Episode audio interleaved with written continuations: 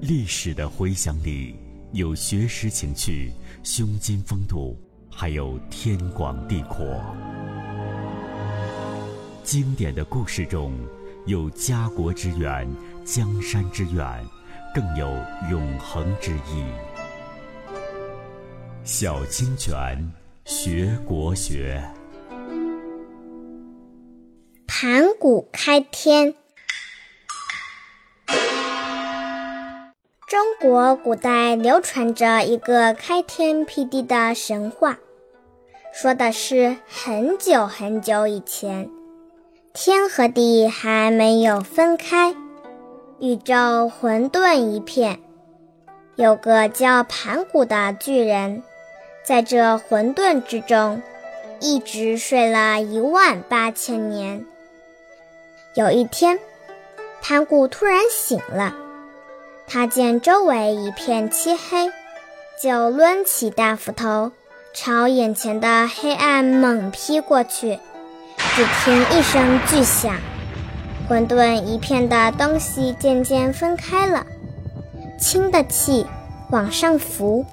就成了天，重的气往下沉，就成了地。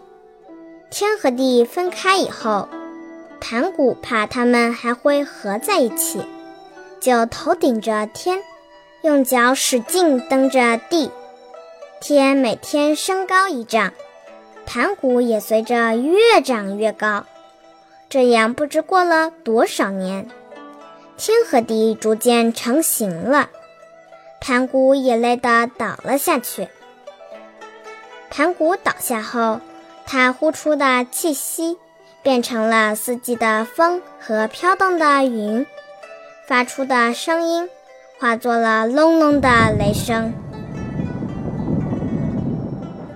双眼变成了太阳和月亮，四肢变成了东西南北四极。